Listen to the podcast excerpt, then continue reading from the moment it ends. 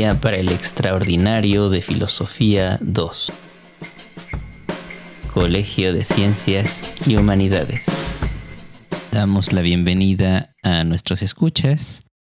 Eh, nos alegra que estén en esta segunda sesión de los podcasts de la Guía de Filosofía 2 para el Colegio de Ciencias y Humanidades. El día de hoy eh, discutiremos eh, el tema de libertad, conciencia y responsabilidad morales.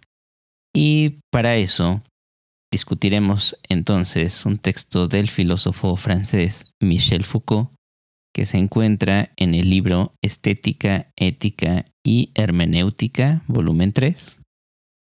Y en concreto un capítulo de este libro en el cual aparece una entrevista que está titulada como La ética del cuidado de sí como práctica de la libertad. Nos acompañan los profesores Miguel Caballero, Eladio Cornejo, Dante Enríquez y Javier Sánchez. Además de quien eh, dice estas palabras, eh, Sánchez. Este trabajo ha sido realizado con el apoyo del programa UNAM de GAPA Infocap PB 401521. Para abrir la discusión del día de hoy, entonces, eh, iniciaremos retomando uno de los puntos fundamentales del texto y uno de los más generales también. Y entonces para esto eh, me gustaría preguntarle a quienes están aquí presentes qué son las prácticas de sí. ¿Cómo podríamos definir las prácticas de sí? No olvidemos que eh, estamos eh, comentando la primera parte de un libro de Foucault. Ese libro, aunque es el número 3, es un tabique, pero eh, vamos a comentar la primera parte. Y hay muchísimos, muchísimos conceptos a lo largo de todo el libro. Pero repito, nos vamos a, vamos a hacer lo posible por concentrarnos en la primera parte.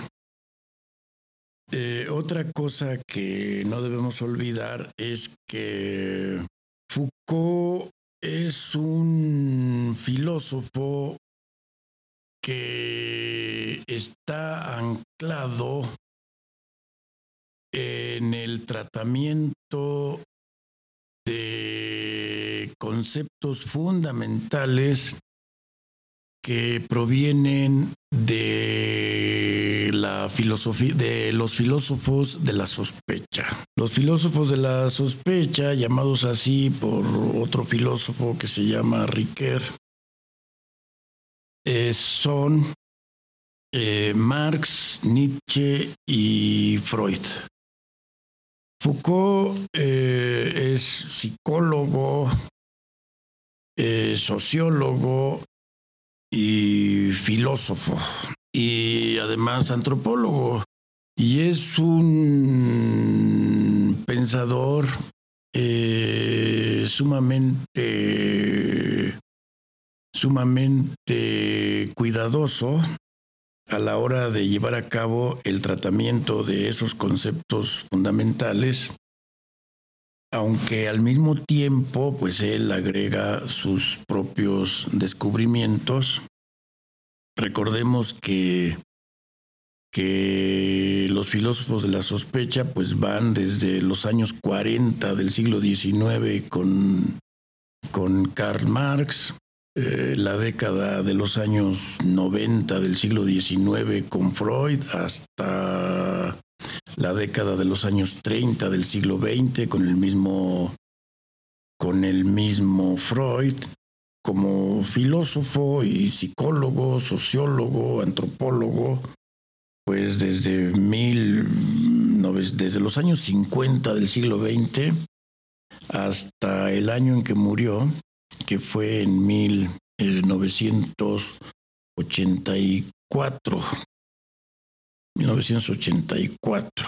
Entonces hay algunos conceptos, algunos conceptos muy importantes, porque tiene muchos conceptos importantes, pero pues es imposible tratarlos todos, ya que, ya que la cantidad de conceptos que él se dedicó a tratar, a pulir, a, a redefinir, a, a revisar y a, y a darles un enfoque nuevo, por decirlo de alguna manera, eh, son muchísimos, son muchísimos. Pero hay algunos que, que a lo largo de su obra van, van tomando un relieve muy importante. Eh, por ejemplo, el concepto de, de lo histórico, todo es histórico, el concepto de el concepto de del poder el concepto de el concepto de la verdad el concepto de, de la política el concepto de, de la economía el lenguaje eh, la cultura hasta culminar ya prácticamente al final de, de su corta vida, porque hay que decir que, pudo haber desarrollado más, pero, pero pues murió, murió bastante joven. Nació en 1926 y murió en 1984. Todavía le quedaba eh, bastante tiempo para seguir desarrollando conceptos, pero la muerte vino a interrumpirle ese desarrollo, por decirlo de alguna manera. Y entonces, eh, ya al final de sus días, él culmina con un concepto muy importante que, que se llama o que se ha llamado eh, el cuidado de sí. Eh, ese concepto tiene que ver también con el cuidado de, del mundo y de los otros. Es decir, no se trata de un cuidado de sí en el sentido de, que un individuo se encierre en una burbuja y nada más cuide de sí mismo, sino que Foucault entiende perfectamente que el cuidado de sí implica el cuidado de los otros e incluso también el cuidado de la naturaleza. Pero entonces subraya Foucault que el problema del poder es un problema que, que debe ser tratado de la manera más amplia y profunda posible para que cada persona pueda entender de una manera adecuada por dónde podría caminar eh, el cuidado de sí. El cuidado de sí, ya que el cuidado de sí, pues es un proceso.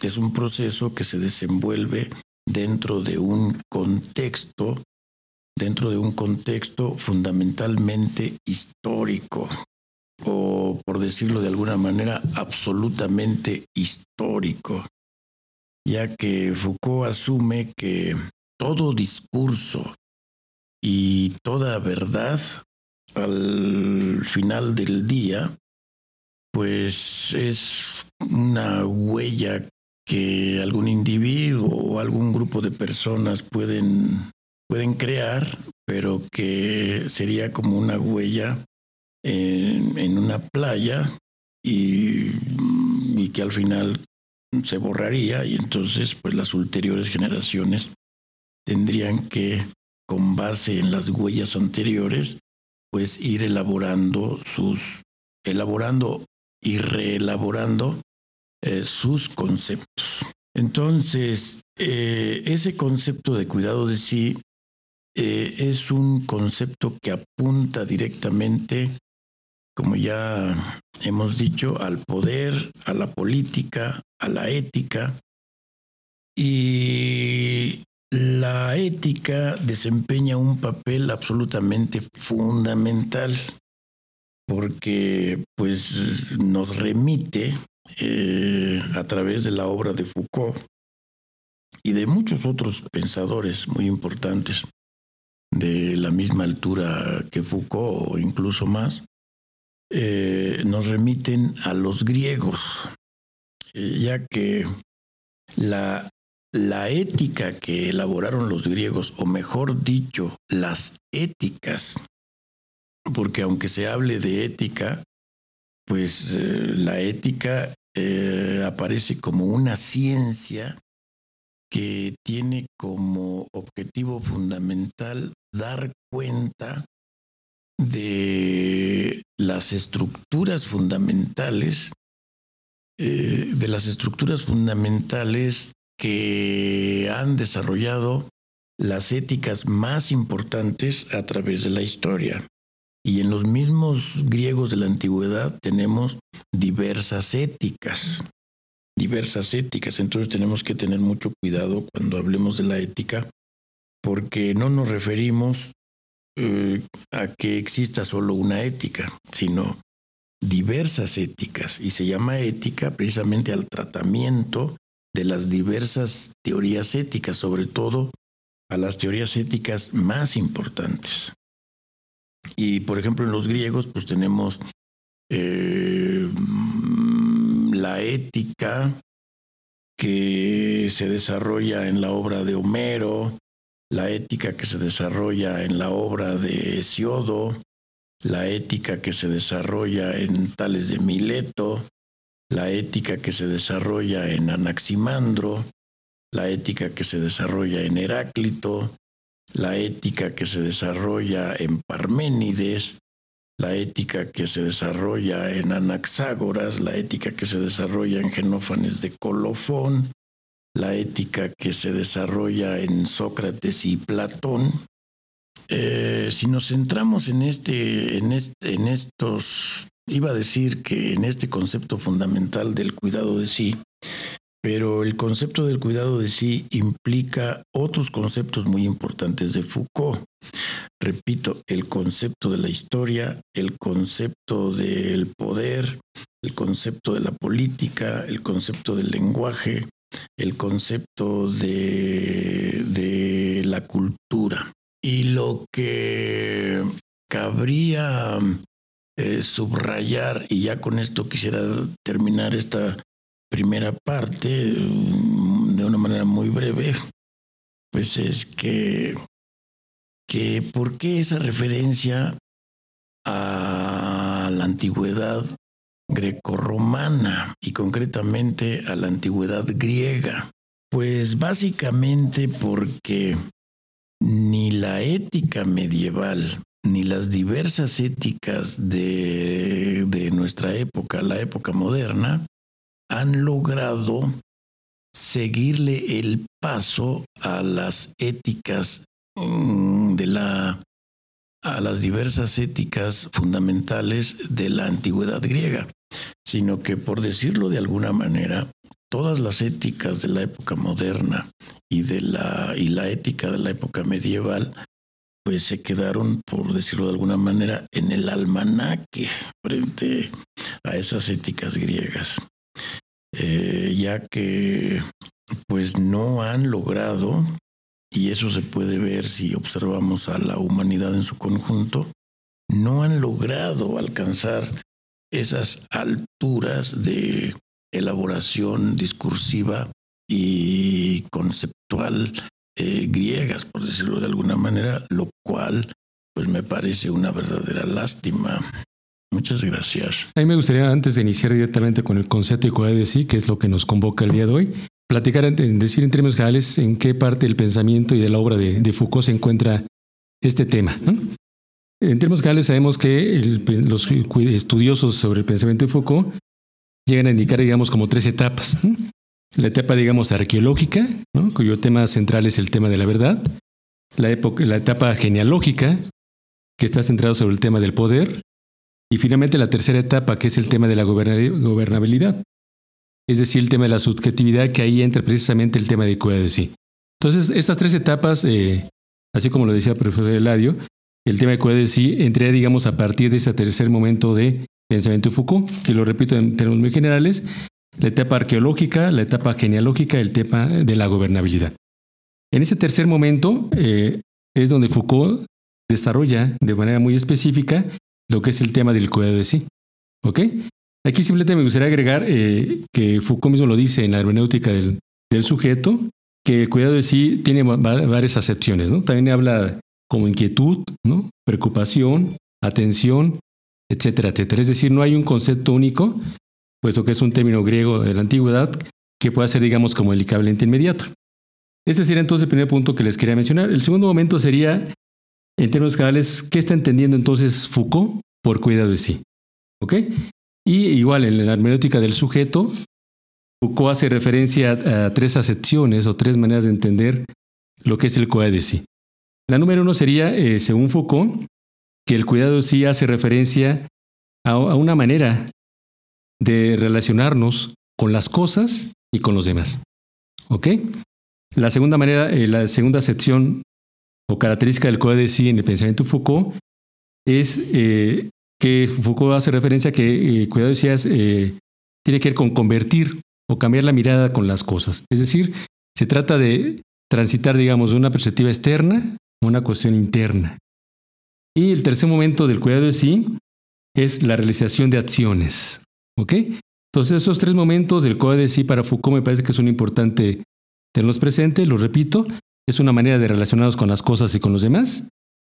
Número dos es cambiar, convertir la mirada, es decir, transitarla de lo externo a lo interior. Y la número tres, tres es realizar acciones. ¿Ok? Entonces, eh, como tercer momento, habrá que entender eh, de manera muy general cuál es la concepción de Foucault respecto al cuadro de sí. Y no solamente de Foucault, sino de, pensamiento helenístico, desde ahí surge, como decía el profesor Eladio. Bueno, la, el sí hace referencia a un conjunto, digamos, de prácticas ¿no? o ejercicios tendientes a transformar al sujeto mismo con el propósito de modificar su vida y que lo lleve, digamos, a una realización de la misma. ¿Ok? El listado, que lo vamos a trabajar más adelante, eh, el tipo de acciones, digamos, o actividades o prácticas que se incluiría dentro de lo, que es el cuidado de sí, podemos señalar lo siguiente. Ellos hacen referencia a la memorización, ¿no? Al diálogo, a llevar una dieta adecuada, a la interpretación de los sueños, a practicar deportes, al cultivo de amistades, al amor a sí mismo, a la asociación libre y a realizar, digamos, una serie de caminatas y prácticas deportivas. ¿ok? Entonces, el, cúmulo, digamos, de prácticas y ejercicios que ellos incluyen dentro de lo que se denomina, cuidado de sí es amplio. Ok, nada más. Bueno, eh, me parece que aquí un punto que es en este momento posiblemente inevitable eh, traer a colación es eh, justamente eh, esta parte que menciona Foucault un poco, ya, ya, no al principio del texto, sino un poco más adelante, en donde él nos dice que también es muy importante dejar bien claro que estas prácticas de sí no son tampoco ocurrencias que sean eh, o que nazcan en la cabeza de las personas que inician las prácticas de sí, sino que él también eh, le parece muy pertinente dejar bien claro que las prácticas de sí son, más, son prácticas generalizadas, eh, son formas de relacionarse efectivamente con el mundo y consigo mismo, que heredamos de la tradición en la que vivimos, de la sociedad en la que vivimos, de las instituciones que hay en esa sociedad. Entonces estas prácticas de sí no son eh, cosas que de repente a uno se le ocurran y que podamos decir son diferentes en una persona o radicalmente diferentes en una persona que en otras, sino que más bien son formas de relacionarse con uno mismo y con los demás que en cierto modo son también eh, formas culturales, ¿no? Pero, pero él, él, habla exactamente de cultura de sí, ¿no? Como propio de las culturas helenísticas, ¿no?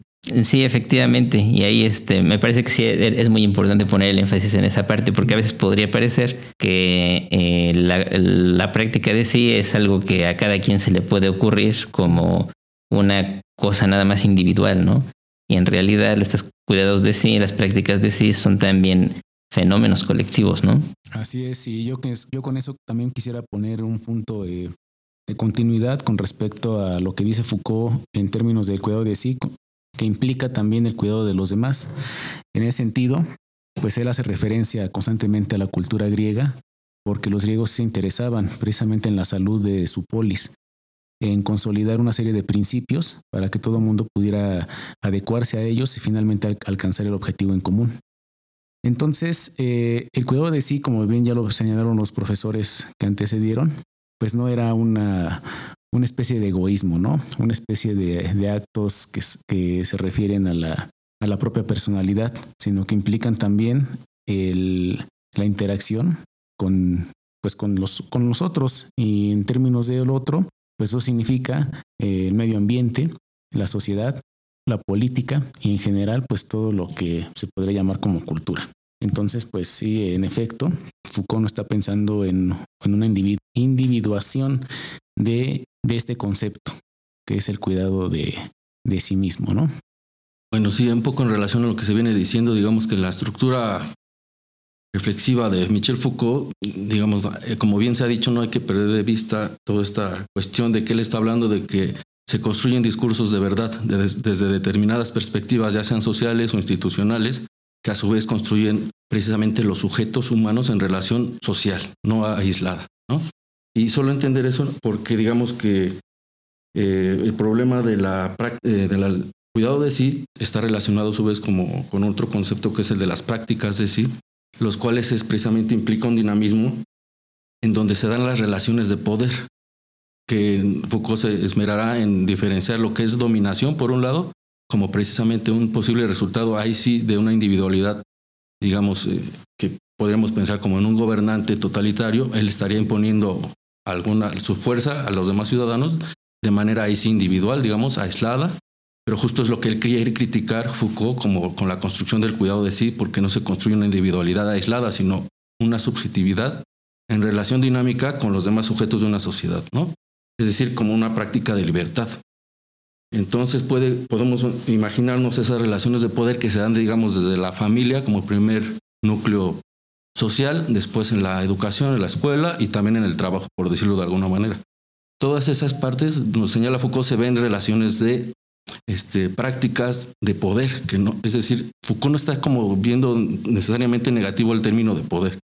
Quizá lo que sí vea de manera negativa será el concepto de dominación, porque ese sí acota las posibilidades de dinamizar, como él dice, en estos juegos de verdad, ¿no? Bueno, eso es como que quedaría siempre la posibilidad ante un discurso incluso de dominación, diría él, de morir, digamos, de manera crítica en vez de soportar ese yugo, ¿no? En última instancia, por decirlo así. Pero queda esa posibilidad. Y también, eh, pues hay que poner de relieve esa antítesis que Foucault constantemente menciona entre poder y libertad, porque efectivamente cuando hay eh, muchísimo énfasis en establecer ese tipo de relaciones, ya sea el individuo con la sociedad o la sociedad en, en interacción con ella misma, pues eh, se dan muchísimos factores que hacen que la libertad no surja. Eh, y Foucault entiende un poco la libertad en el sentido pues griego, que es eh, precisamente la propia autodeterminación y la capacidad de decidir, la capacidad que tiene un individuo de tener sus decisiones, a diferencia de los esclavos, que ellos no deciden por ellos mismos. Eh, finalmente, el, concepto de poder, como ya lo mencionó el maestro Eladio, pues es uno de los conceptos más importantes en relación porque constantemente, eh, y esto podría ser un supuesto de naturaleza humana, pero los seres humanos son por naturaleza eh, incluso eh, o dominantes o dominados. Y esto es lo que Foucault precisamente quiere establecer con el término de libertad para precisamente aclarar y difuminar que todo es una relación de poder. Y es más, lo agrega un poquito más adelante, perdón. Cuando hace la definición en la, lectura que estamos realizando, que la libertad es la condición ontológica de la ética. Es decir, y ahí tiene evidentemente ecos que únicamente la posibilidad de ejercer un ámbito de, de, sabiduría, de vida buena, es garantizando la libertad. ¿no? O sea, la libertad en efecto es un, creo yo, junto con el concepto de sujeto, son dos términos que cruzan todo el pensamiento de, Foucault. Y como decía muy bien el profesor, para él el poder no es algo negativo. Para Foucault el poder construye como tal. ¿no? no hay que olvidar el concepto de se me vino en este momento a la mente, no lo había pensado, eh, el concepto de parresía. es un concepto eh, que recuerdo de un seminario de hace siglos que está compuesto de dos palabras griegas, eh, la palabra todo, pan, todo, y reo, que es, decir. Eh, yo digo todo, o decir todo. Eso es, es un concepto absolutamente fundamental de, de, de esa última etapa del desenvolvimiento eh, filosófico de Foucault. Pero ¿a qué todo? Parecía decir todo, pero ¿qué quiere decir Foucault con eso de, decir todo? Bueno, pues básicamente eh, en relación con, con el concepto de cuidado de sí, en relación con el concepto de cuidado de sí, pues decir todo significa, significa incorporar al otro, porque yo soy también el otro. ¿Y, ¿Y cuál otro soy yo también? Pues absolutamente todos los demás otros seres humanos son otros seres humanos que también soy yo. Al mismo tiempo que yo estoy presente en todos los demás seres humanos. Eh, entonces no hay pues una separación entre los demás y yo. Hay una, sino que hay una, una asunción eh, completa de, por parte del individuo de la comunidad y de la naturaleza y de la historia y del pasado, eh, del presente, del futuro, ya que pasado, presente y futuro no son tiempos tampoco eh, separados el uno del otro, sino que, como ya lo dice en algún momento Heráclito, pues pasado, presente y futuro están juntos. Y eso lo entiende muy bien eh, Foucault en el desarrollo de su concepto, el cuidado de sí. Mm, decir todo, pues, para no hacer el cuento largo, Decir todo es traer a colación todos aquellos conceptos absolutamente fundamentales elaborados a través de la historia humana para que en cada individuo se pueda realizar un cada vez mejor cuidado de sí. Y de todos esos conceptos uno de los más fundamentales es el concepto de la ética.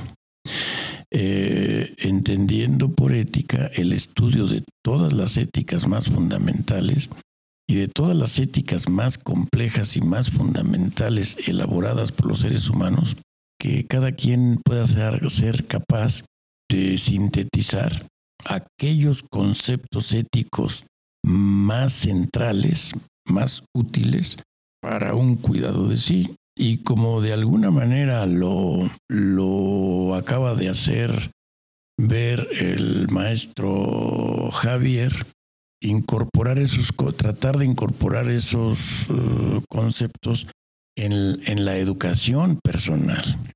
Porque recordemos que los griegos uh, tuvieron una educación sumamente compleja, como muy bien lo ha subrayado Javier, eh, deporte, eh, las ciencias, las artes, todas las filosofías, eh, etcétera.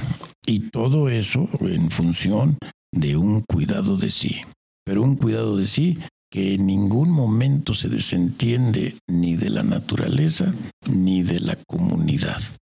Porque pues un individuo aislado, pues en primer lugar no existe y en segundo lugar, si existiera, no podría llegar absolutamente a ningún lado. Entonces, el cuidado de sí implica el cuidado de, todo lo demás que, nos rodean. Bueno, yo quisiera agregar eh, ahorita algo que mencionó el maestro Eladio, que es precisamente la, el concepto de la ética, pero de una forma que integre eh, las demás dimensiones humanas, porque mucho se ha vendido la idea, sobre todo en el desarrollo de la filosofía posterior, de que la ética únicamente conviene al individuo. Y no es así, porque Foucault precisamente nos hace ver que la ética implica eh, precisamente eh, una observación global de todo lo que, de toda nuestra realidad humana, ¿no? Que es sociedad, cultura, política, arte, religión, pensamiento mismo. Y precisamente el cuidado de sí, pues tiene un, un aspecto ahí pedagógico que, que refiere directamente a la formación de un individuo, a la formación de un sujeto que adquiera de manera global, de manera universal, todos estos conocimientos que Foucault, como bien lo dijo el profesor Eladio, trae con el concepto de parresía. Entonces, pues en conclusión, eh, pues sí, ya deberíamos, eh, con la ayuda de Foucault, observar que la ética es una disciplina filosófica que sí pretende abarcar, o más bien abarca, eh, toda la integridad del ser humano.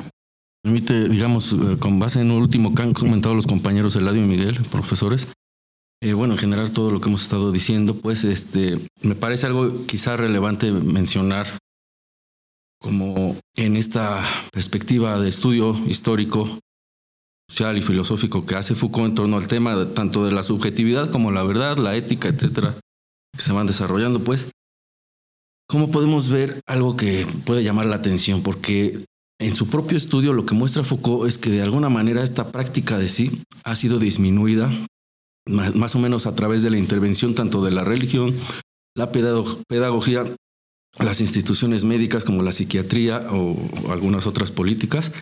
Y entonces es precisamente por eso que me parece a mí, a él le llama mucho la atención este proceso, este, las prácticas decir, disminuidas precisamente por estos discursos de verdad que, que de algún modo están conformando la subjetividad o el modo de ser del sujeto moderno. Y entonces digamos que a partir de 1981 al 84 que fallece, se podría decir que Foucault camina hacia atrás o avanza hacia atrás en sus estudios, ¿no? dilucidando problemáticas este, contemporáneas.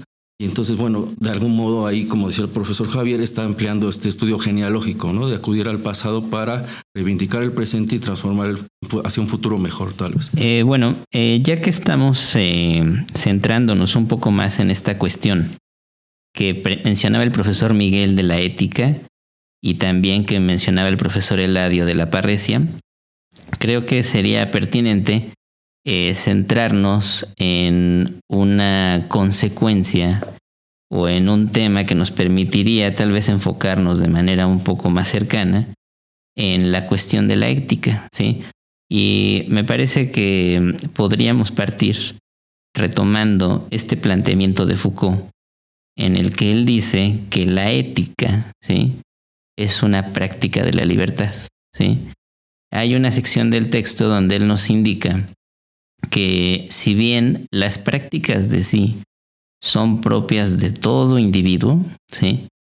son los filósofos quienes las llevan a su forma más extrema. Y justamente de ahí podríamos también decir que él se eh, toma esta idea para decir que ya en su forma más eh, racionalizada o más reflexiva, ¿sí? estas prácticas de sí nos pueden llevar a una práctica de la libertad, pero entendiendo esta práctica de la libertad de una manera muy concisa. Entonces, ¿qué, sería esta práctica de la libertad? El cual de sí, como categoría y problema que estamos abordando en esta ocasión, tiene tres dimensiones. Sin duda es una dimensión ética, una cuestión política y una cuestión pedagógica. En efecto, el filósofo, como dice el profesor Rui, es el que lleva, digamos, a cabo, ¿no? de forma eh, contundente, eh, el agotamiento, digamos, de este cuidado de sí de forma reflexiva. En este libro, el, este, la frase de, Sócrates, es decir, en ese conócete a ti mismo, que eh, Foucault llega a decir que parece que es como un antecedente ¿no? del cuidado de sí, y que algunos autores llegan a plantear como que son opuestos, ¿no? Foucault llega a plantear que uno u otro, el conócete a ti mismo y el ocúpate o cuídate, eh, cuida de ti, son conceptos complementarios. Es decir, tener un conocimiento de uno mismo da cuenta de tus acciones. Es decir, que para los filósofos, para los griegos, perdón, el cuidado de sí era propio de un sujeto racional, ¿no? Es decir, no se trata, como decía el profesor, de una mera ocurrencia sobre prácticas y actividades para modificar mi vida y conducirme a la felicidad, sino es un proceso de, deliberación. ¿no?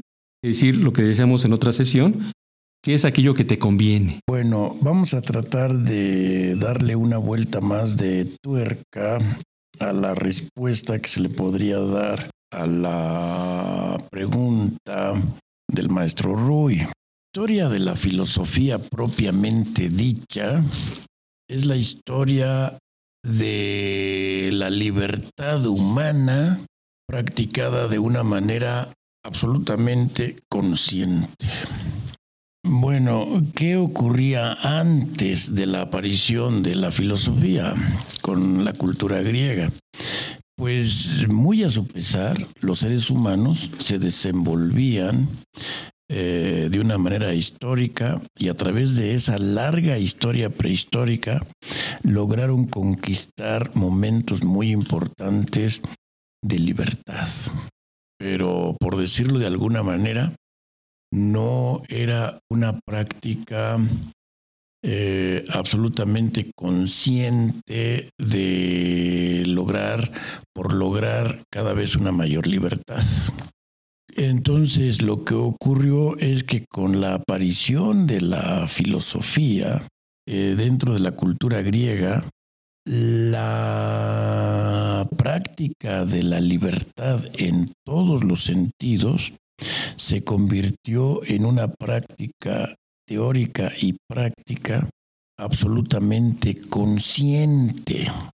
Por eso se dice que los filósofos son las personas que más ampliamente y profundamente llegan a comprender algunos de los vericuetos más importantes del desarrollo del concepto de libertad. Y entonces eh, subrayo la historia de la filosofía, desde su aparición en la cultura griega hasta nuestros días, es la historia de la libertad, pero como una práctica absolutamente, absolutamente consciente. Digamos, el núcleo, el núcleo de las filosofías más complejas es precisamente el concepto de libertad. Y aquí también hay que subrayar que, que la filosofía nació en la cultura griega precisamente con base al descubrimiento que, que esos griegos llevaron a cabo del concepto. Y dentro de todo ese cúmulo de conceptos, el concepto más importante es el concepto de la libertad. Ahora, durante toda la historia de la cultura griega de la antigüedad, podemos ver lo que ocurre en los más importantes representantes de la filosofía y del arte eh, y de la literatura de esa época, podemos observar prácticamente como si fuera una película, cómo el concepto de libertad es, es, es absolutamente fundamental. ¿Por qué la libertad es tan importante para la ética? Pues porque la libertad es el núcleo, el concepto de libertad es el núcleo de, de todo concepto real y efectivamente complejo de ética. ¿Y qué pasa con la ética? Pues que la ética era precisa, fue precisamente el núcleo más importante de toda la historia de la cultura griega de la antigüedad. Porque, ¿qué significa, qué significa etos? Pues etos es la estructura, la guarida que todo ser humano tiene que pepenarse, tiene que agarrarse con todas sus fuerzas para no degradarse o para no ser degradado a niveles culturales en donde el ser humano corre el riesgo de, de ser considerado simplemente como un vulgar instrumento de uso o de desecho. Y a su vez, el núcleo de ese concepto de ética es precisamente el concepto de la libertad. Pero hay, hay muchos problemas porque eh, una de las cosas muy importantes que critica Foucault es que a lo largo de, de la mayor parte de la época moderna, concretamente hasta el momento histórico que le toca vivir a él, la, lo que ocurre con la ética, por decirlo de alguna manera, es que, que es una especie de continuación de, de la ética medieval, tal manera que se da en el terreno ético una continuidad y por lo tanto la libertad humana eh, también, eh, también sufre las consecuencias. Y si la ética y la libertad sufren las consecuencias, pues quiere decir que el ser humano continúa deshecho eh, dentro del conjunto de relaciones que conforman la época moderna. Por eso este concepto de cuidado de sí que saca a colación Foucault es tan importante y lo subraya con una fuerza eh, impresionante porque precisamente el cuidado de sí en relación con el cuidado de los demás y lo demás es algo que, que sigue faltando. Es, un, es una materia mm, que continúa brillando por su ausencia.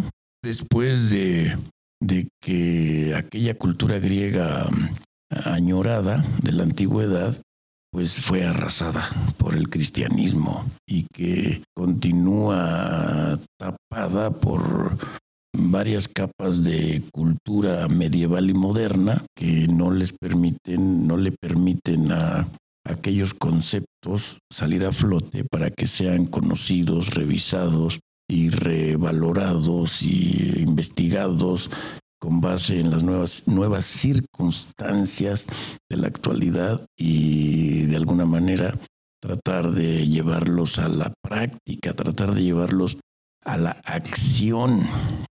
La acción es muy importante en, en Foucault, pero para una buena acción se necesita una adecuada investigación teórica, por decirlo de alguna manera.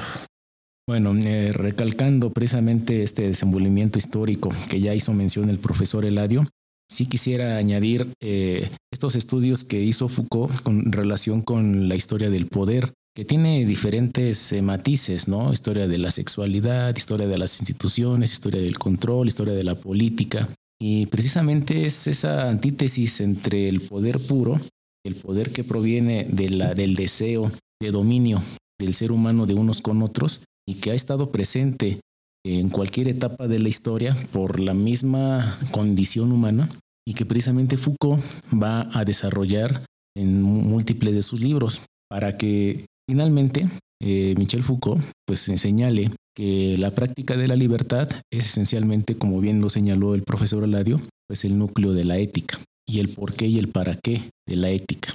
Entonces, eh, si observamos que la historia de la la historia de la humanidad no es sino los múltiples modos y manifestaciones del poder, pues también, como diría Hegel, el desarrollo del concepto de la libertad vendría siendo pues el desarrollo histórico de la intelectualidad humana. Y de ese, en ese sentido, pues el ser humano pues vendría mejorando éticamente, vendría progresando éticamente mediante la concientización y el fortalecimiento eh, en todas sus aristas de la libertad.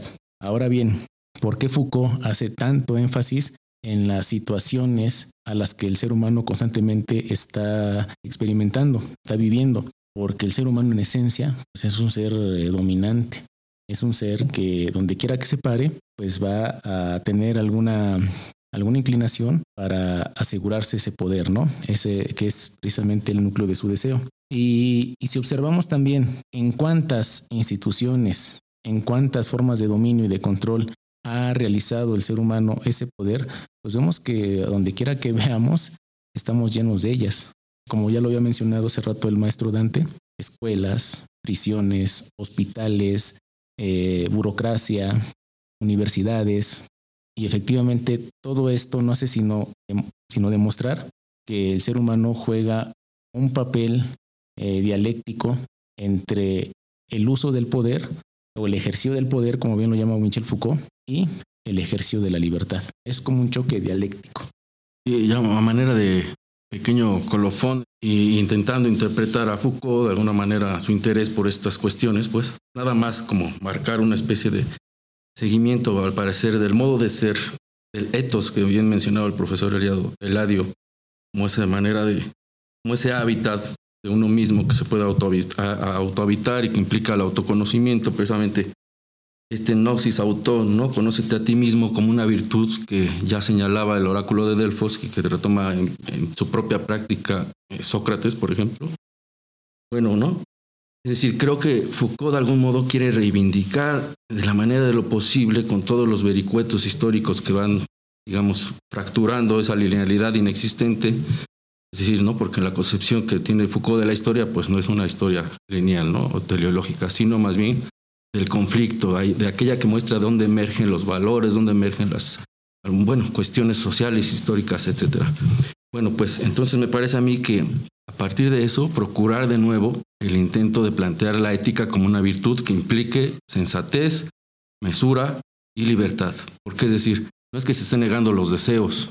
Lo que me parece a mí quiere recuperar Foucault, esta especie de autoconocimiento que permite no ser esclavo de nuestras propias virtudes, perdón, de nuestros defectos, nuestros vicios, nuestras carencias, es decir, de la ignorancia, ¿no? Sino más bien procurar el autoconocimiento que implica a su vez el conocimiento de nuestros límites, nuestras posibilidades y de algún modo en ese sentido poder practicar, por ejemplo, respecto a algún deseo, una inclinación, pero sin que nos domine, ¿no? Es decir, una virtud estaría en el propio ser dueño de sí mismo también como una parte del conocimiento de uno mismo, parece, ¿no?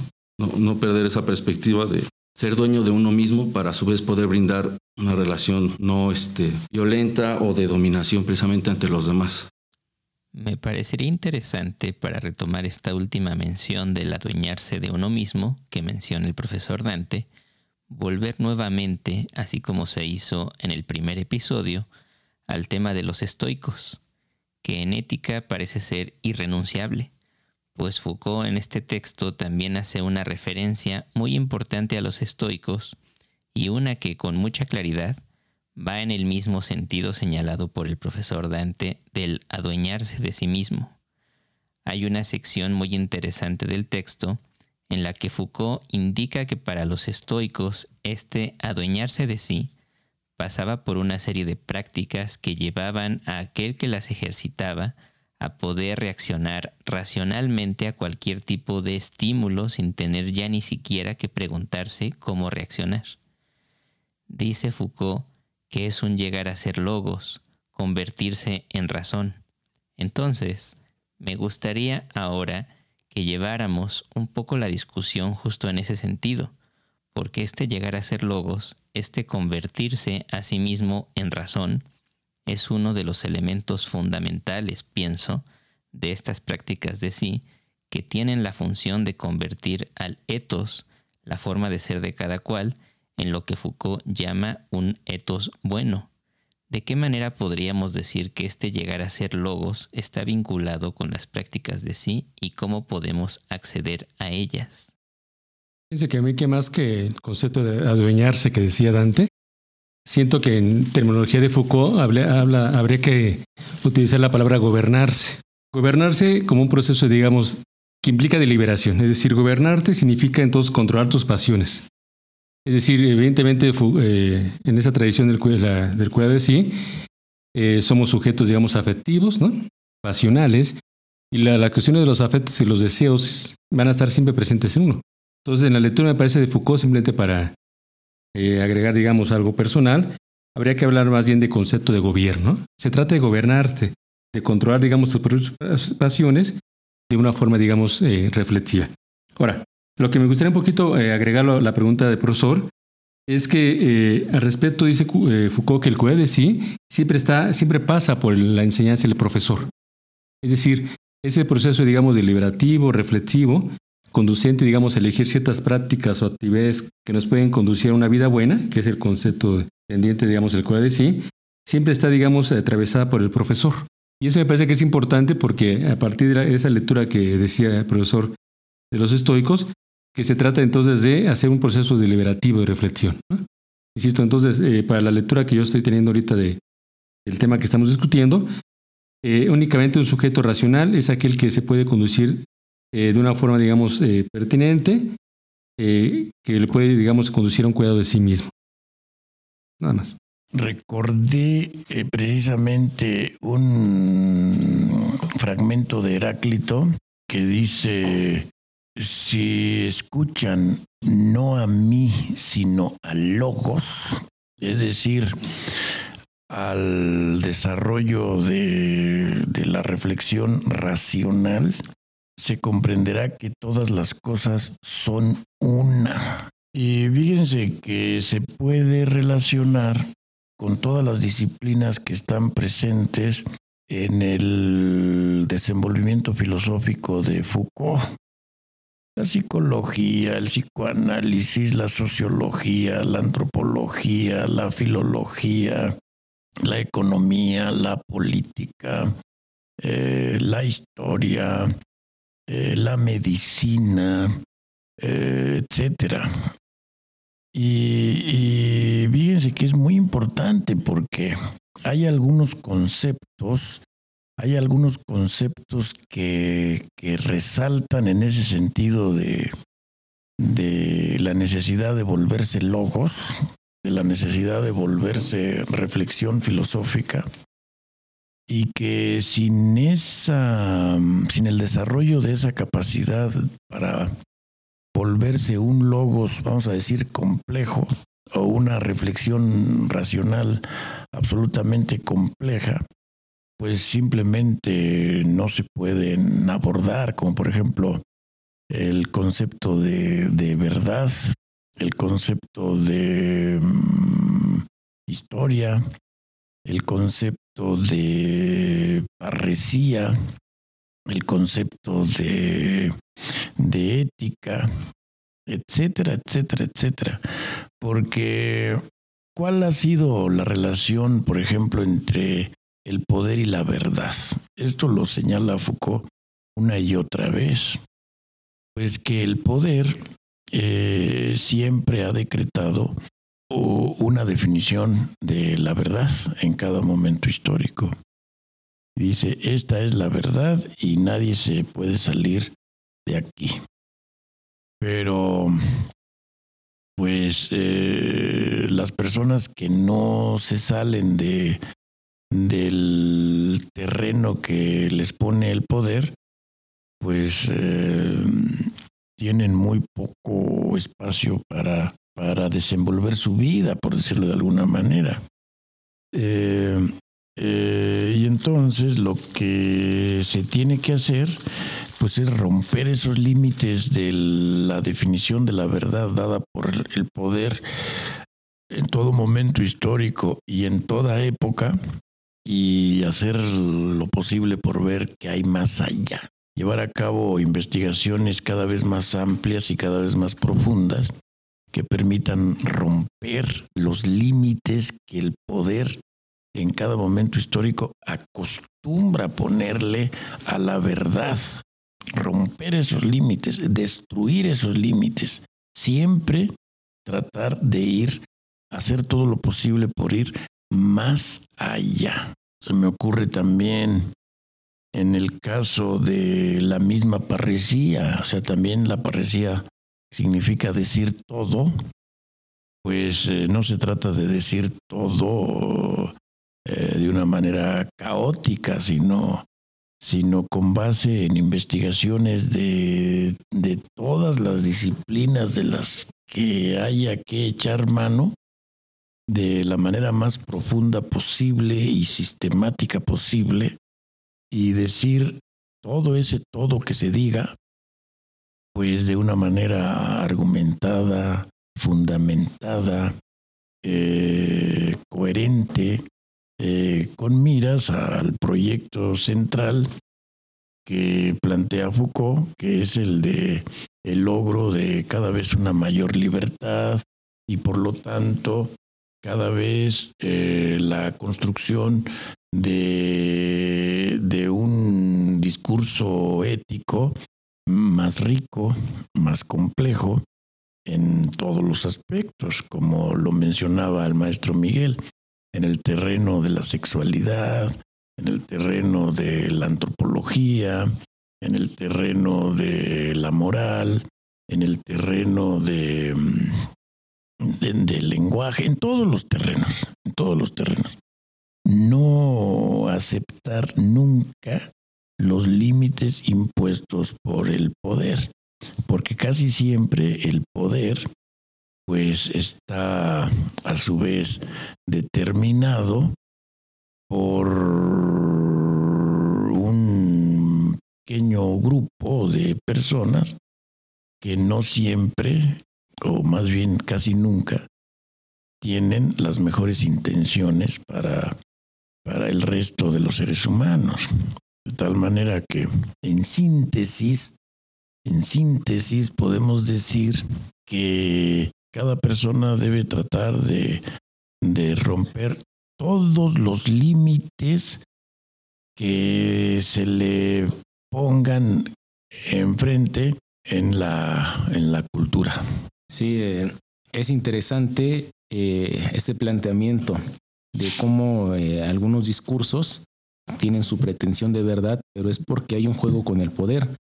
Eh, y en la antigüedad griega, pues no era la excepción, ¿no? Ya lo había señalado el profesor Eladio, que efectivamente, pues esta lucha entre poder y libertad, pues también se da en el terreno epistemológico, entre el poder y la, la verdad. Y constantemente en la historia, pues vemos que eh, bloques de personas, grupos de personas, se unen precisamente para decretar la verdad de forma engañosa. Foucault señala también un concepto que también ha venido desarrollando y que tiene que ver con lo que estamos discutiendo, que son eh, eh, la libertad. Eh, la ética y sobre todo estas relaciones con el poder, que fundamentalmente se sintetizan en lo que él llama tecnologías del yo. Y estas tecnologías del yo, pues son las que precisamente se han consolidado a lo largo de la historia para formar a los individuos conforme a lo que la estructura del poder quiere, ¿no? Entonces, eh, pues muchos de estas eh, tecnologías del yo, pues fueron retomadas por los imperios antiguos, por las iglesias en el periodo medieval y actualmente, pues en algunas estrategias de pedagogos para precisamente formar individuos pero que confluyan y estén de acuerdo con las estructuras del poder y de la, de, la, que ellos consideran como las verdades. Y es muy curioso porque eh, los estoicos, ellos no eh, crearon, ¿verdad?, en tanto filósofos, esas tecnologías del yo. Lo que ellos efectivamente habían señalado o habían estudiado era cómo una persona podía ser cada vez más libre, separándose de sus eh, deseos, de sus pasiones y finalmente de sus eh, inclinaciones que muchas veces no estaban en concordancia con los verdaderos objetivos de, de, su esencia humana, que era precisamente ser cada vez más sabio, ¿no? más tranquilo, más feliz. Entonces los estoicos desarrollaron, entre otros muchos conceptos, como el de ataraxia, como el de virtud, también desarrollaron el concepto de ascesis. Y ese concepto de ascesis, pues precisamente era el, el separarse de todas estas eh, inclinaciones para liberarse. Muy diferente a lo que era la virtud, ¿no? Que la virtud era ese esfuerzo para que efectivamente uno alcanzara finalmente la ataraxia. Entonces, mediante la cesis, pues uno podía eh, precisamente lograr un estado de ánimo no solamente tranquilo, sino sabio. Y por eso los estoicos se distinguían eh, bueno, finalmente las escuelas helenísticas, ¿no? Porque son hijas de ese tiempo, de ese periodo.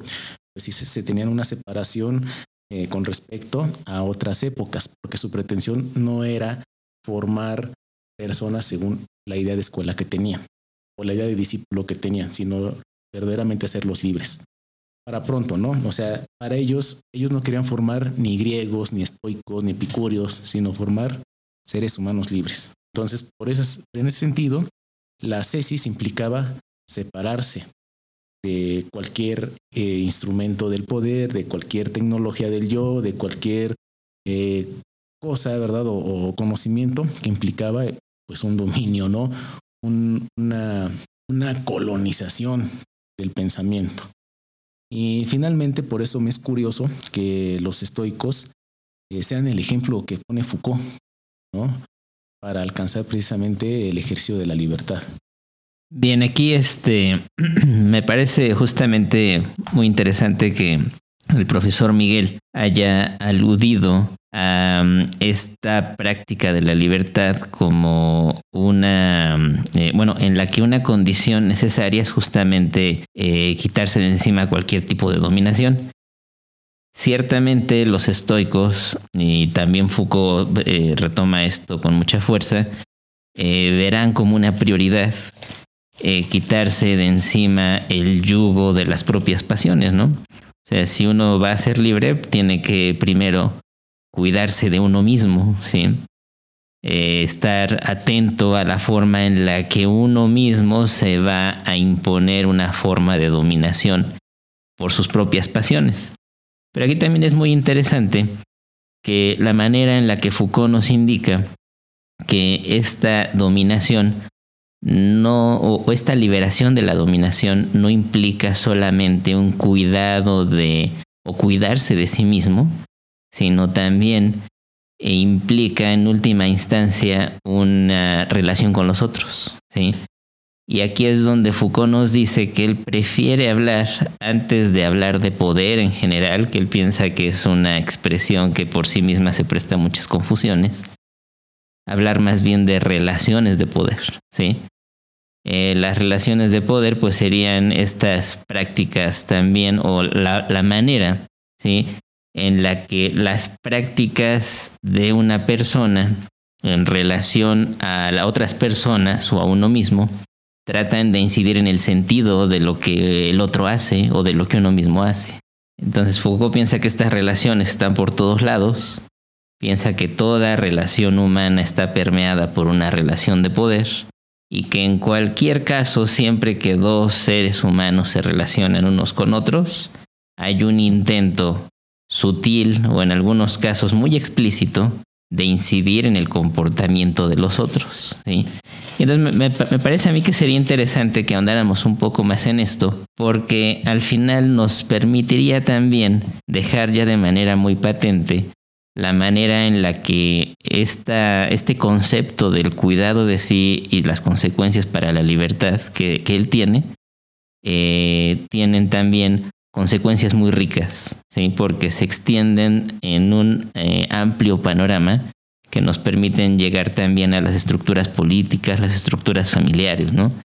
Entonces, eh, ¿de qué manera creen ustedes que eh, este cuidado de sí, este estar, eh, cuidarse a uno de sí mismo, eh, está conectado justo con estas relaciones de poder y de qué manera es que la libertad está conectada también con estas relaciones de poder. Dentro de la filosofía de Foucault, voy a tratar de de decir algo para ese respecto.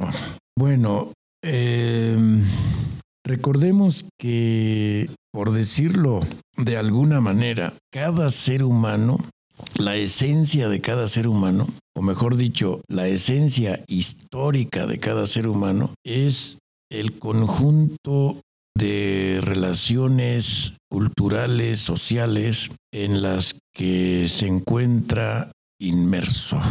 Y ese conjunto de relaciones es una verdadera telaraña rizomática. Y por todas partes de esa telaraña rizomática, el ser humano, el individuo humano, los grupos humanos, los seres humanos se van a encontrar con las manifestaciones, con diversas manifestaciones del poder. Para donde se muevan dentro de ese conjunto de relaciones, se van a encontrar con el poder. No importa hacia dónde quieran ir dentro de ese conjunto de relaciones, siempre, siempre, siempre se van a encontrar con hilos que tienen que ver con el poder, o mejor dicho, con hilos que han sido construidos por el poder. De tal manera que dentro de ese conjunto de relaciones humanas, culturales, dentro de esa telaraña de relaciones, de esa telaraña rizomática de relaciones, cualquiera se puede perder, cualquiera se puede perder. Eh, ya no digamos que solamente eh, las personas que no están entrenadas para desplazarse dentro de esa selva tupida de relaciones que son la mayoría de los seres humanos, desafortunadamente, sino incluso los más grandes eh, filósofos, los filósofos más complejos que podamos imaginar, también se pueden perder. Y de hecho, eh, algunos de ellos se han perdido durante algunos momentos dentro, dentro de esa, dentro de esa telaraña de relaciones tan tupida, tan escabrosa, tan difícil de, tan absolutamente difícil de recorrer. Entonces, ¿qué es lo que se tiene que hacer para, para no perderse? O mejor dicho, para perderse menos. O mejor dicho, para perderse... Em, menos o, para perderse de una manera que, que se puedan tener algunas posibilidades de volver a encontrar el camino, por decirlo de alguna manera. Pues eh, no, pues lo que se tiene que hacer, y ahí ya tratando de adivinar el pensamiento de Foucault, y que se puede derivar, pero, pero pues no está tan explícito tampoco. Eh, lo que se tiene que hacer es no perder de vista la investigación del significado histórico de los conceptos más importantes de las principales filosofías, recordando, recordando que la historia de la historia de la filosofía, o mejor dicho, ya siendo un poquito más estrictos, la historia de las filosofías más desarrolladas, la historia de las filosofías más absolutamente complejas, es la historia de la libertad humana. Sí, eh, es muy interesante este, este problema planteado y que de alguna manera ya difuminó el, el maestro Eladio también. Eh, ¿Cuál es este desenvolvimiento eh, histórico, dialéctico entre la antítesis de poder, libertad o de verdad, que es lo que el producto del poder con la libertad? Y bueno, un poquito haciendo referencia a la historia, pues los filósofos eh, más libres pues han sido rezagados, demeritados, eh, incluso asesinados por las instituciones de poder. Ahí tenemos el caso de Sócrates, que pues por pensar, bueno, eso es lo que Platón nos hace ver, ¿verdad? Que por pensar libremente pues fue asesinado, no fue acusado. Por ejemplo, tenemos el caso de, del mismo Baruch Espinosa. Por pensar libremente, también fue expulsado de su sinagoga. Vemos también el caso de Rousseau, Juan Jacobo Rousseau, que también fue expulsado de Francia cuando empezó a, pensar cosas pues, que no le convenían a la corte francesa. Y bueno, así en la historia pues hemos visto infinidad de casos en los cuales eh, a las mentes libres pues simple y sencillamente no están en concordancia con todo lo que Foucault llama como estructura de poder.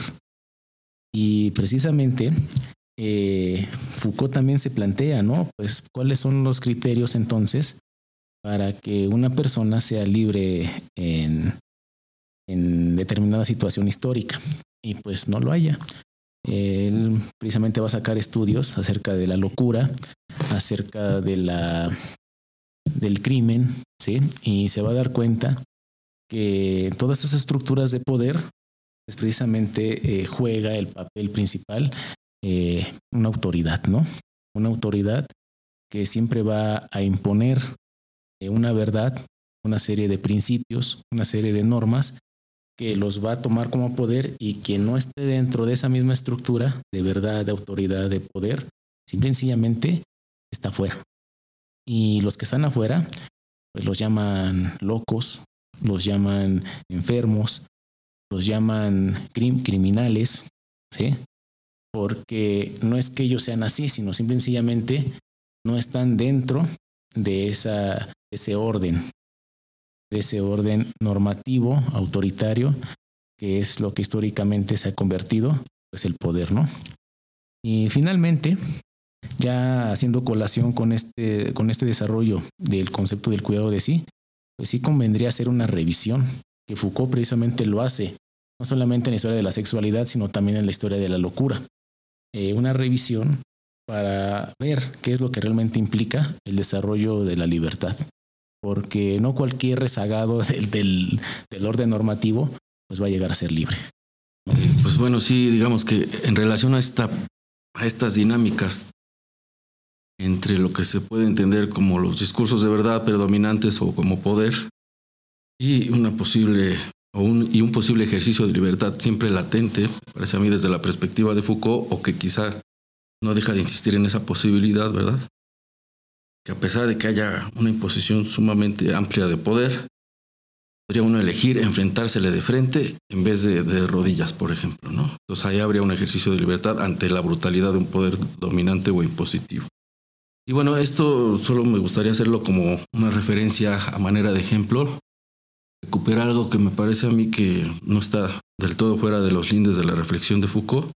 Y pensar, por ejemplo, en Epicuro, ¿no? Un filósofo que nos llega a decir que si bien somos un producto del azar en el sentido cósmico y material del mundo, o ante el mundo, eso no implicaría que necesariamente hemos de vivir de manera azarosa nuestra existencia, ¿no? En tanto que hay un momento que precisamente nos vamos autoconociendo y autoproduciendo un logos, una manera de ser, a partir de la cual queda abierta esa posibilidad de voluntariamente dejar de actuar de manera azarosa.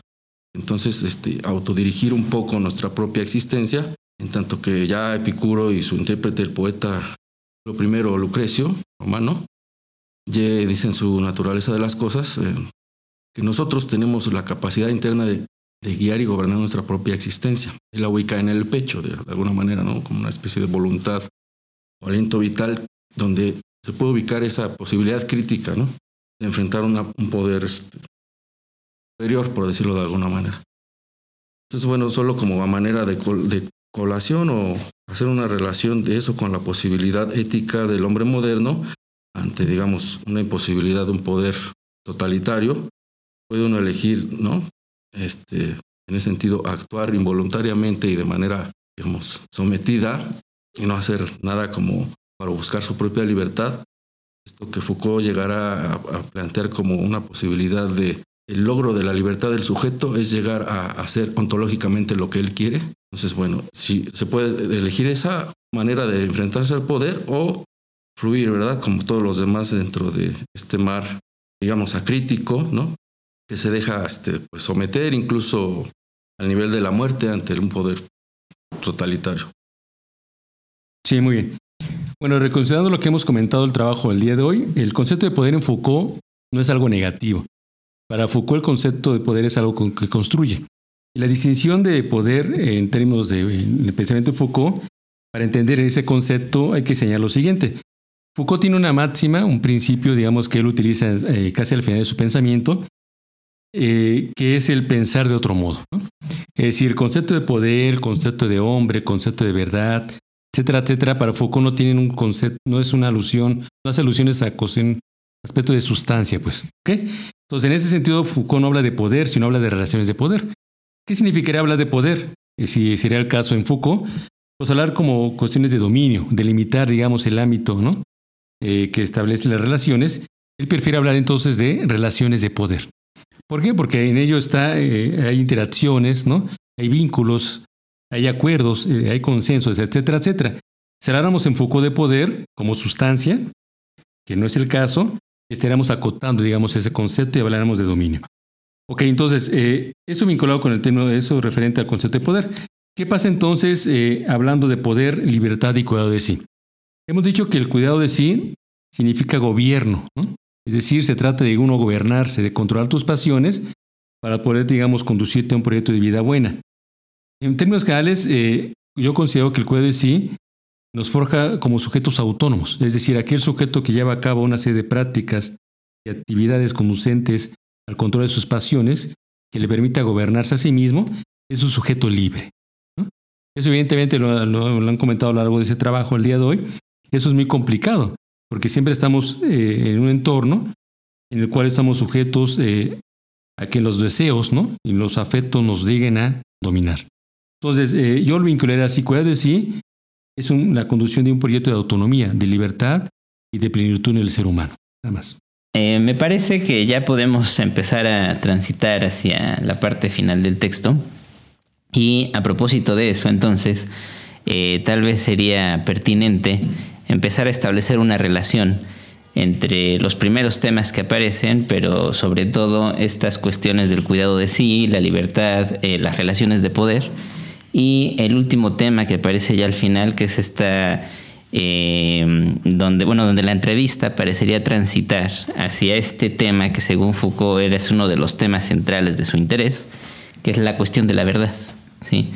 Entonces, no, sé de qué manera podríamos establecer una relación entre los temas por los que ya transitamos antes y el tema de la verdad.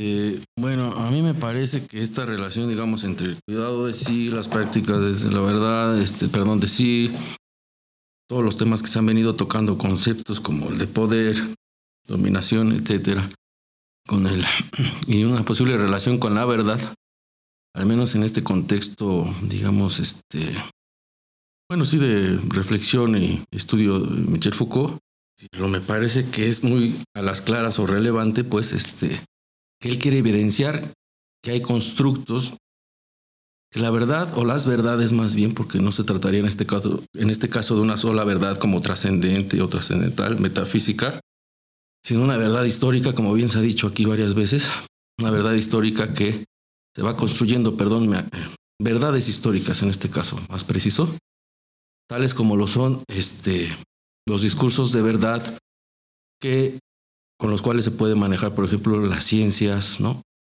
la filosofía, discursos del saber este, psiquiátrico, médico, este, jurídico, político, etcétera, ¿no?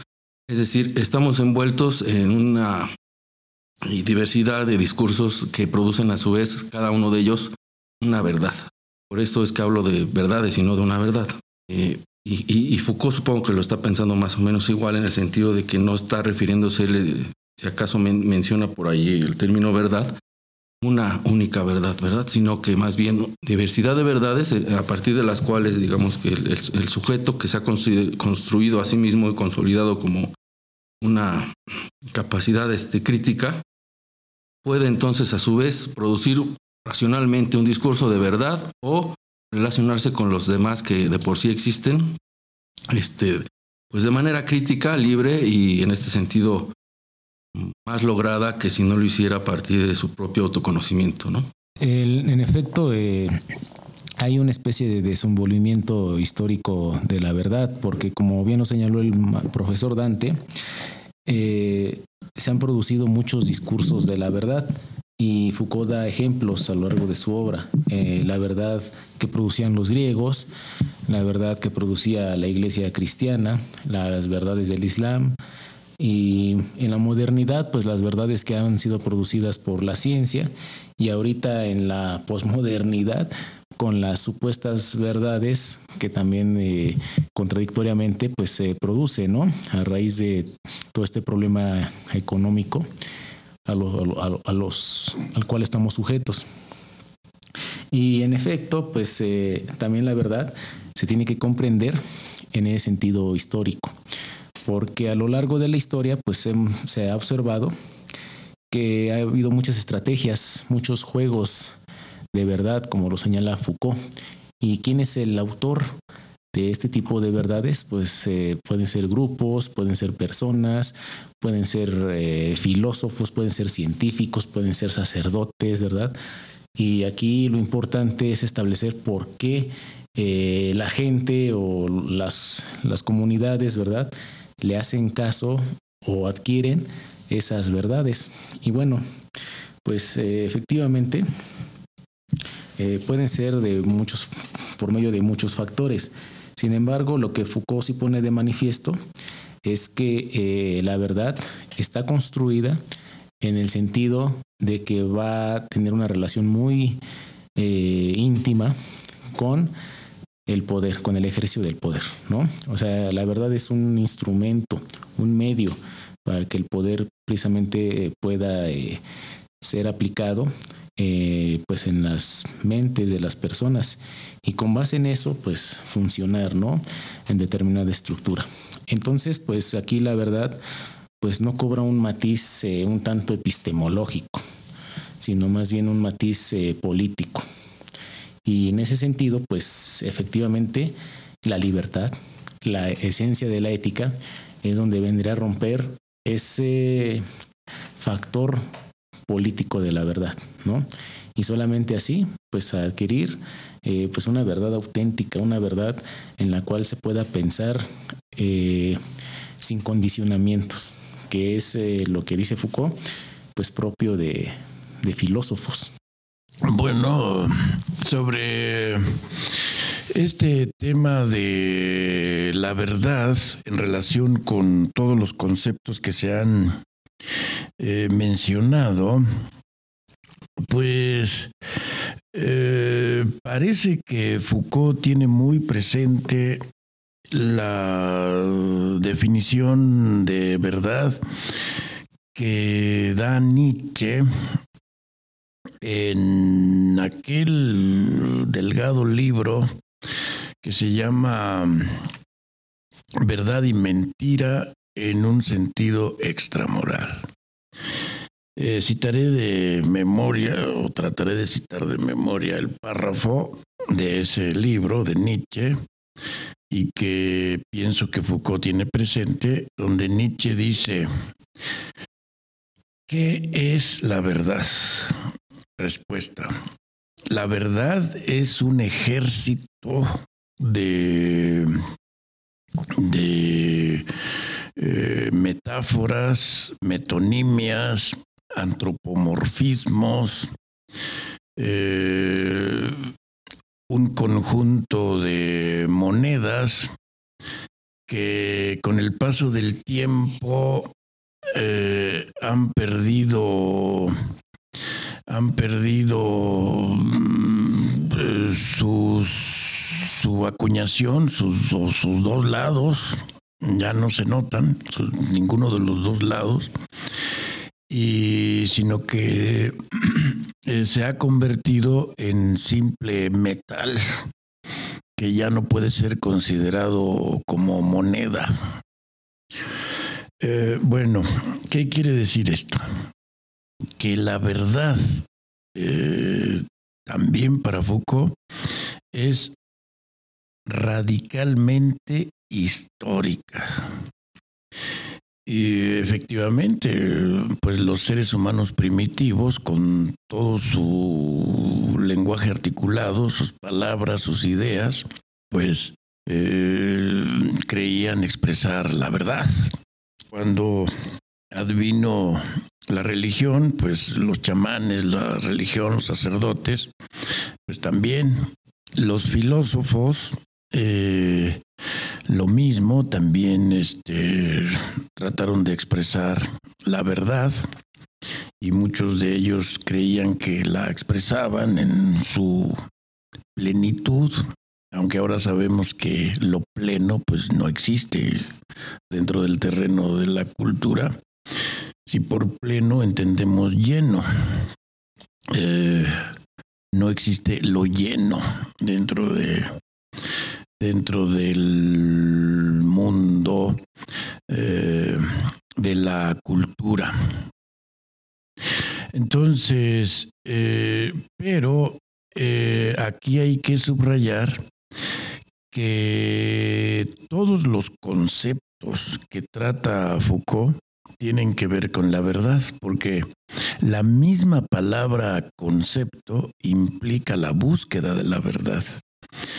De hecho, un todo concepto, todo concepto se define, eh, se define como un círculo dentro del cual eh, quedan encerradas, atrapadas, las cualidades más fundamentales de un objeto que se esté investigando.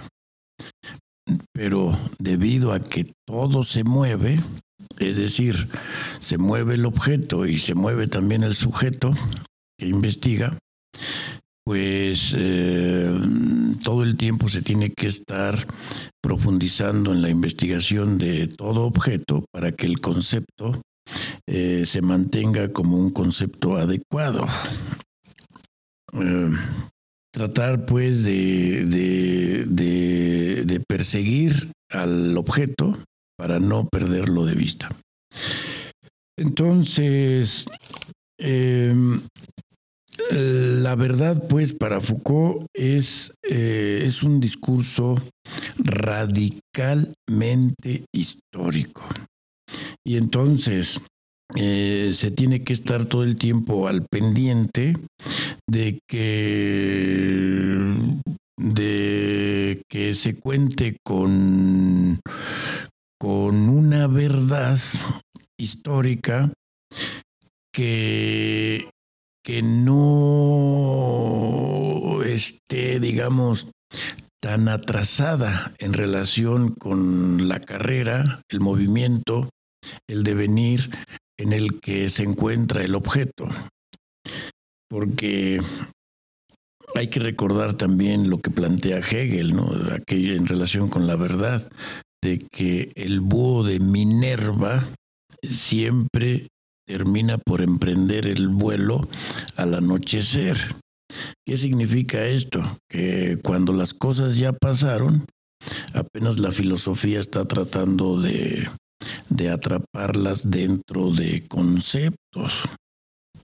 Entonces, eh, los pensadores, en este caso los filósofos, tienen que tratar de de no esperarse al anochecer para emprender el vuelo, es decir, para elaborar conceptos adecuados, sino de tratar de no perder de vista sus objetos para que sus verdades se mantengan eh, lo más adecuadas y lo más eh, correspondientes que sea posible con el momento histórico en el que se encuentre el movimiento del objeto.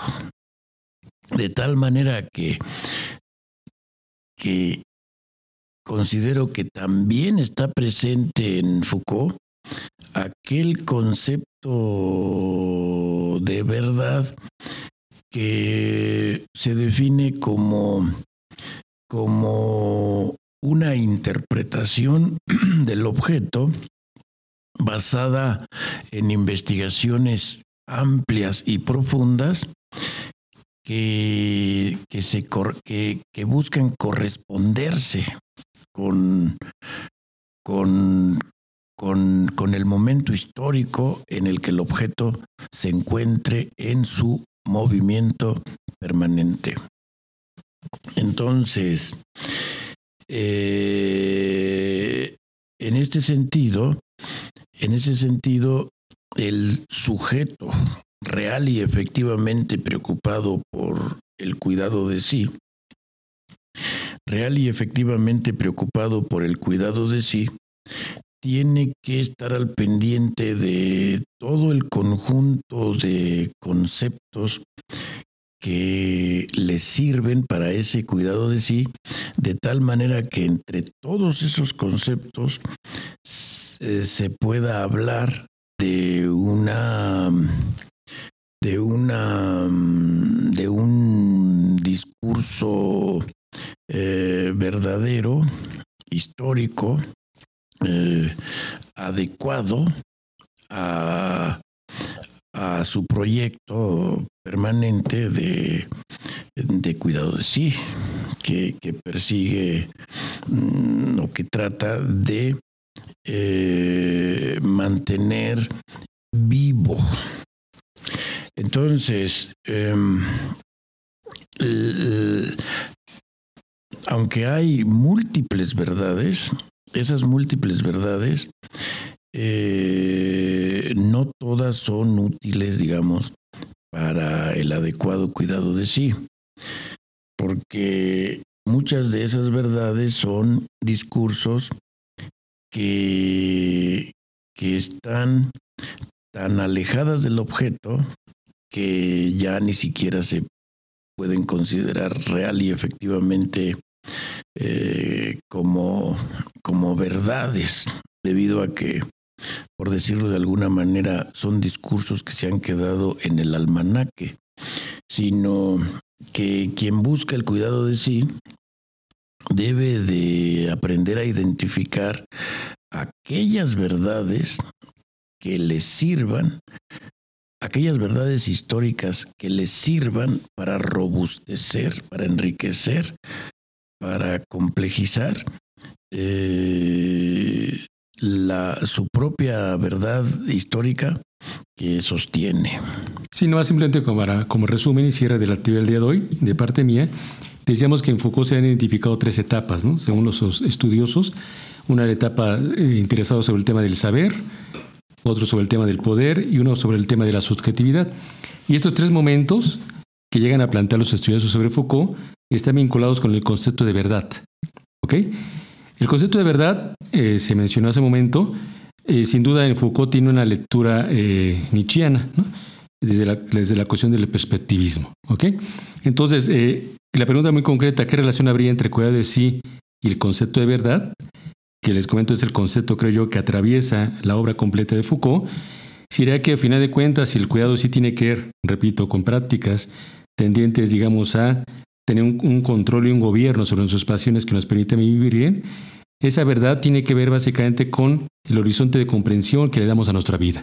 ¿no? Es decir, no hay una verdad absoluta, decía el profesor Dante, sino todo tiene que ver a partir del concepto de verdad desde una cuestión de perspectivismo, ¿no? que insisto está expuesto desde Schopenhauer, posteriormente Nietzsche la va a retomar. Entonces yo creo que sí, el concepto de cuál sí eh, eh, relacionado con el concepto de verdad está, eh, se refiere a eso, ¿no? Es decir, la verdad tiene que ver con el horizonte, ¿no? La manera, digamos, en que nos desenvolvemos en el mundo y nos relacionamos con los demás. Bueno, entonces, con esto concluiríamos el episodio sobre la, esta entrevista a Michel Foucault. Agradecemos a nuestros escuchas que hayan estado eh, siguiendo este episodio y eh, próximamente podrán encontrar eh, otros episodios de apoyo también a esta misma guía de estudio. Hasta pronto.